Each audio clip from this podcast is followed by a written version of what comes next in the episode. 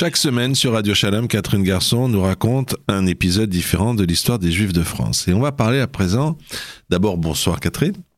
Bonsoir. On va parler à présent d'une maison d'édition, une grande maison que tout le monde connaît, c'est les éditions Nathan. Et on aurait pu soupçonner assez euh, rapidement que son fondateur est un juif, et il s'appelle d'ailleurs Fernand Nathan. Et avant de se concentrer sur Fernand Nathan et la création de cette maison d'édition, on va faire peut-être un détour du côté de la généalogie pour mieux comprendre les racines juives de Fernand Nathan. Alors, on va remonter au XVIIIe siècle et on retrouve un dénommé Bernard Lippmann qui est né vers 1738 à Bouxwiller, dans le Bas-Rhin. Il est le fils de Raphaël Lippmann, banquier et fournisseur de la cour du comte de Hanau-Lichtenberg à Bouxwiller. Alors, à l'âge adulte, Bernard Lippmann quitte sa ville et s'établit en Lorraine. En 1766, il épouse Fromette Lévy de Créange. Il gagne sa vie en tant que négociant pratiquant le colportage et il figure sur le rôle, c'est-à-dire le relevé pour les impôts, de 1767 comme le plus riche des juifs de Pompierre. C'est quand même. Sa fortune est estimée à 14 000 livres. En 1792, le couple et leurs neuf enfants, puisqu'ils auront eu neuf enfants, s'installent à Metz. Alors, parmi tous ces enfants, leur fille Laure épouse un marchand de chevaux, ce qui était un métier traditionnel des Juifs euh, de la France de l'Est. Il s'appelle Charles Cahen dit Nathan. Ce sont les parents du célèbre éditeur Fernand Nathan, né en 1858, auquel nous allons maintenant nous intéresser plus directement. Pour bien comprendre l'aventure de Fernand Nathan et de ses éditions, il faut le replacer dans son contexte historique qui est bien particulier. En effet, pour comprendre l'importance des éditions Fernand Nathan, il faut d'abord rappeler l'action du célèbre Jules Ferry en matière d'instruction publique. De 1879 à 1885, avec quelques courtes interruptions, celui-ci est ministre de l'instruction publique et des beaux-arts, puis président du Conseil des ministres. Dans ses fonctions, Jules Ferry obtient la gratuité de l'école primaire publique, une loi datant de juin 1881, la laïcité de l'école publique, mars 82, est toujours en mars de cette même année l'obligation scolaire jusqu'à 13 ans. Alors, on va quitter Jules Ferry pour retrouver Fernand Nathan. Celui-ci a quitté donc l'Est de la France et s'est établi, établi, à Paris, où il est employé à partir de 1875 chez Charles Delagrave un éditeur d'ouvrages scolaires, puis, à l'âge de 23 ans, grâce à de l'argent que lui avancent ses parents et en association avec Jean-Baptiste Fauvet, il crée en 1881 la librairie classique Nicolas Fauvet et Fernand Nathan dont le développement va donc aller de pair avec les lois Jules Ferry dont nous venons de parler. Comme le dit aujourd'hui le site de la maison d'édition, Fernand Nathan partage les idées républicaines d'égalité des chances, de prestige du savoir et donne à sa maison une réelle mission éducative, diffuser le plus largement possible le savoir et l'envie d'apprendre. Comment ça va se manifester? Alors, la librairie Fauvet et Nathan se spécialise dès le début dans la production d'ouvrages destinés à l'enseignement des classes primaires et de matériel éducatif pour les plus jeunes enfants. Il serait bon fastidieux de, citer ici toutes les publications, il y en a des dizaines. Notons par exemple Zigzag à travers les choses usuelles, livre de lecture courante à l'usage des classes des lycées et collèges en 82, ou bien l'histoire de France des origines jusqu'à nos jours entre 80 et 84.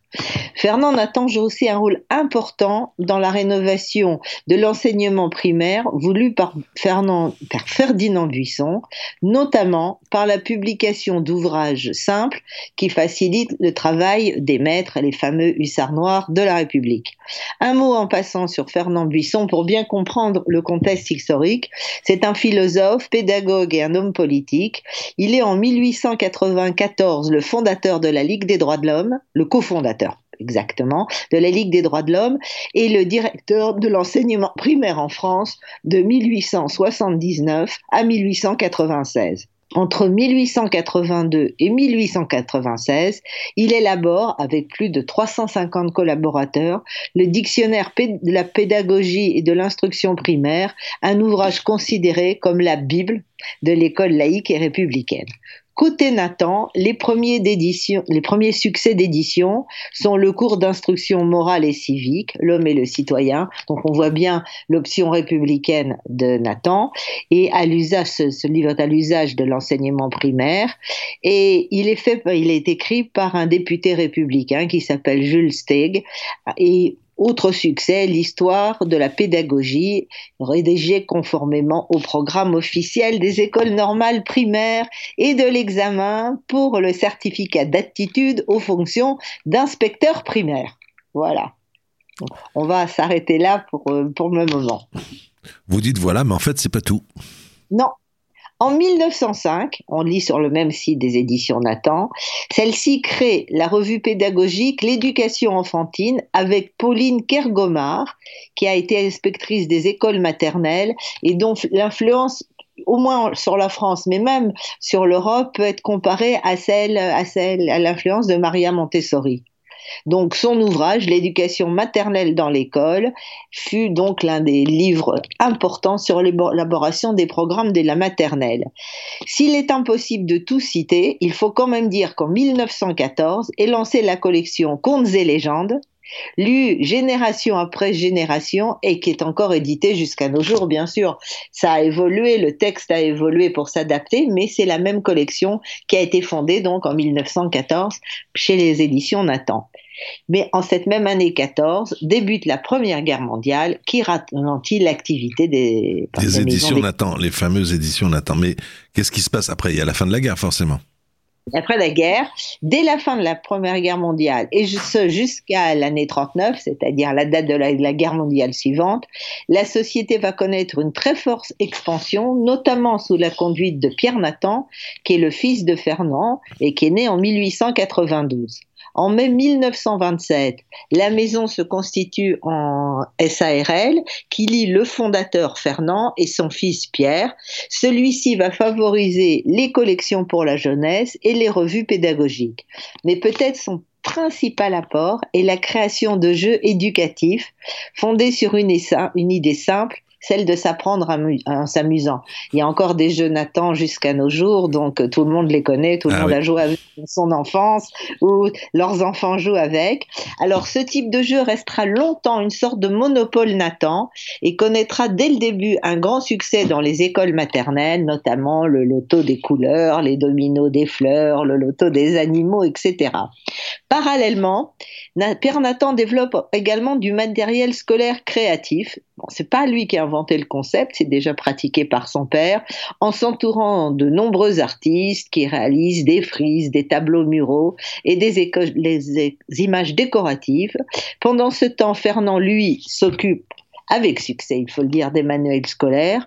Enfin, Pierre Nathan réalise que face à l'évolution des technologies, on ne peut pas s'en tenir uniquement au support sur papier et à la production de livres. De ce fait, il commercialise sous sa marque ou associe son nom à des produits fabriqués par d'autres. Alors il y a de tout, c'est vraiment un bric-à-brac, mobilier, microscope, articles de bureau, machine à écrire, appareil photographique, de projection, etc.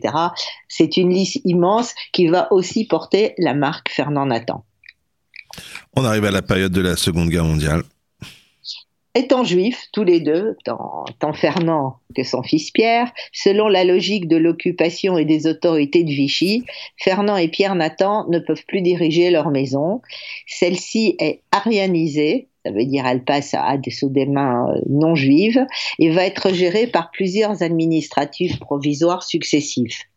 Toujours selon le site des éditions Nathan, ces dernières vont être sauvées je cite, grâce à un mouvement de solidarité exemplaire. En effet, pour sauvegarder la maison Nathan, un groupe d'éditeurs parisiens conduit par André Gillon des éditions Larousse, conçoit un stratagème. Ce groupe reprend les éditions Nathan et les administre pendant la période de l'occupation. Ils vont rendre l'entreprise à Fernand et Pierre Nathan en décembre 44, soit cinq mois après la libération de Paris, la capitale de la France.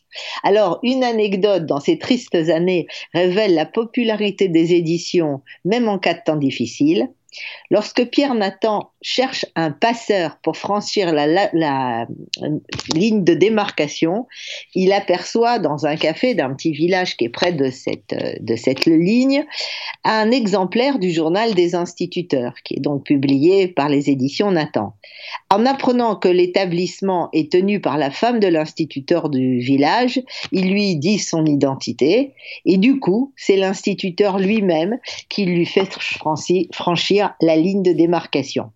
Alors, Pierre et Fernand Nathan vont échapper aux nazis et reprendront donc à Paris la direction de leur maison d'édition qui connaîtra de nouveaux succès et d'autres innovations, notamment les livres de vacances ou cahiers de vacances. Ah. Mais voilà, mais tout cela se on n'arrête pas.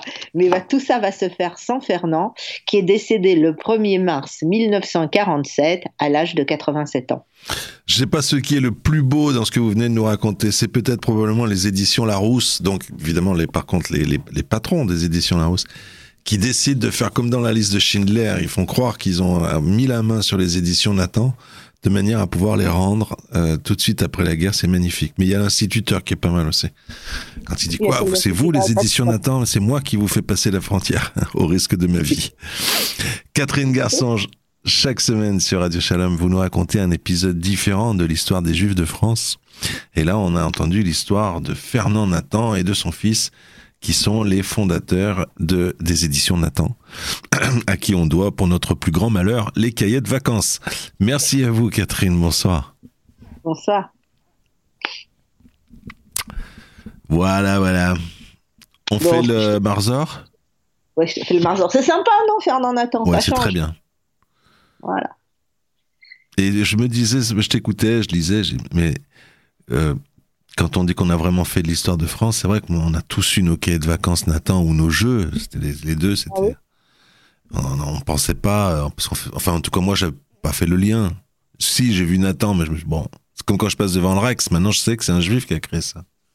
Moi, j'ai fait le lien parce qu'un des amis de ma mère était Jean-Jacques Nathan, qui est le fils de Pierre. Et donc, je partais mes vacances avec ses enfants, etc. Donc, non. Euh, bien, mais bon. Voilà. Eh ben. Ça fait classe. Ça fait classe, hein Mais vous faisiez les jeux, Nathan, ou les cahiers de vacances? Quand même, il avait dragué ma mère à un moment, mais il lui plaisait pas. Ah. Pourtant, ça aurait fait un mariage juif. bon, ma mère, elle a épousé un chef, c'était plus rigolo. tu veux faire le Marzar Ouais. Allez, on y va. Mhm. Catherine Garçon est en ligne avec nous. Bonsoir, Catherine. Bonsoir. Catherine, on vous retrouve régulièrement pour euh, vos carnets le vendredi sur Radio Shalom ou pour l'histoire des Juifs de France. Euh, vous allez nous parler du Marzor Lutzato. C'est un livre médiéval d'une valeur exceptionnelle qui appartenait à l'Alliance israélite de France, qui a été vendu, soulevant d'ailleurs une polémique à ce sujet, c'est pourquoi on, vend une pièce d'un trésor, qui est un tel trésor, euh, à une collection privée. Alors, le livre a été vendu là, hier, je crois, et euh, la somme est astronomique. C'est, plus que ce qui était demandé. C'est 7,8 euh, millions, je crois. C'est presque le, enfin, c'est plus du double de, de l'estimation la plus basse. Donc, il a été vendu hier à New York euh, par, et il a atteint un prix record. C'est-à-dire 8, 8 millions, 300 000, enfin, 8 millions 300 000 dollars à la vente aux enchères. C'est énorme hein, pour un simple livre, mais bon, euh, c'est un livre euh, du Moyen Âge. Il date d'il y a 700 ans. Il a été euh, écrit dans le sud de l'Allemagne vers la fin du XIIIe, début du XIVe siècle. Ce qui est important, c'est qu'il il, il s'est succédé chez divers propriétaires et qui chacun a annoté en marge les minagim de les de son de sa ville, de sa région. Alors bien sûr, ça ça a suscité une polémique parce que c'est un trésor qui non seulement quitte la France, ce qui a fait de la la, peine à certains, mais en plus, et ce qui était prévisible, a été acquis par un riche euh, américain qui lui collectionne euh, ce genre de choses, qui a les moyens de, mettre 8 millions de dollars dans son acquisition, oui, et donc il va sortir du domaine des chercheurs. Ça veut dire que les chercheurs qui auraient voulu se pencher sur tel ou tel minag, sur n'importe quoi, les, illustres, les, les, les, les enluminures, etc., vont être privés d'un accès direct à, une, à quelque chose qui est un, un trésor euh, un trésor international. Euh, c'est ce qu'a dit Sotheby's, qui était la maison de vente, c'est ce qu'elle a vendu de plus extraordinaire en matière de manuscrits juifs euh, depuis, depuis qu'elle en vend depuis que cette maison d'édition en vend, enfin cette maison de vente en vend, effectivement, c'est quelque part, je ne sais pas à quoi servira l'argent servira sûrement à l'Alliance israélite universelle et à son directeur Mark Heisenberg, c'est quand même euh, la fin de l'accès aux chercheurs euh, du Marzor Luzzatto. Mais il y a quelque chose qui fait de la peine, c'est qu'on a un, musée d'art juif magnifique à Paris. Et j'imagine ça aurait été vraiment été une très belle pièce euh, à exposer dans ce musée. Ça, aurait été le l'étrogue du musée d'art juif de Paris. Mais voilà, c'est ils n'avaient pas les moyens directement de l'acquérir et si l'État ne les aidait pas, ils ne les ont pas proposé d'aider à, quoi que ce soit. Donc c'était forcé de partir, de partir en vente publique et je ne crois pas qu'il y a des collectionneurs ici de Judaïka qui ont assez d'argent pour acquérir un tel, un tel trésor. Et il était quasiment évident qu'il allait finir dans les mains d'une personne privée et, et, en, en et en Amérique plus de 8 millions pour un livre de prière. Vous imaginez le prix? 8 millions. Euh, et euh, Sandrine Schwartz m'a raconté ce matin que, le chercheur, que les chercheurs ont dit Mais alors quoi, on pourra plus jamais voir ce livre? Et mhm. Alors que c'est un trésor. Et le, collectionneur aurait dit ou a dit euh, je vous laisse un jour par an pour le regarder, si vous voulez. Sympathique. Hein. Il faut dire, peut-être pour finir, que des livres de cette espèce, enfin des, manuscrits, des marzorim de ce, de, cette, de ce genre, de cette importance, il y en a moins d'une vingtaine dans le monde entier. Catherine Garçon, merci pour cette information. On aurait bien voulu avoir un beau livre pareil, mais il est parti aux États-Unis. Bonsoir à vous. Bonsoir.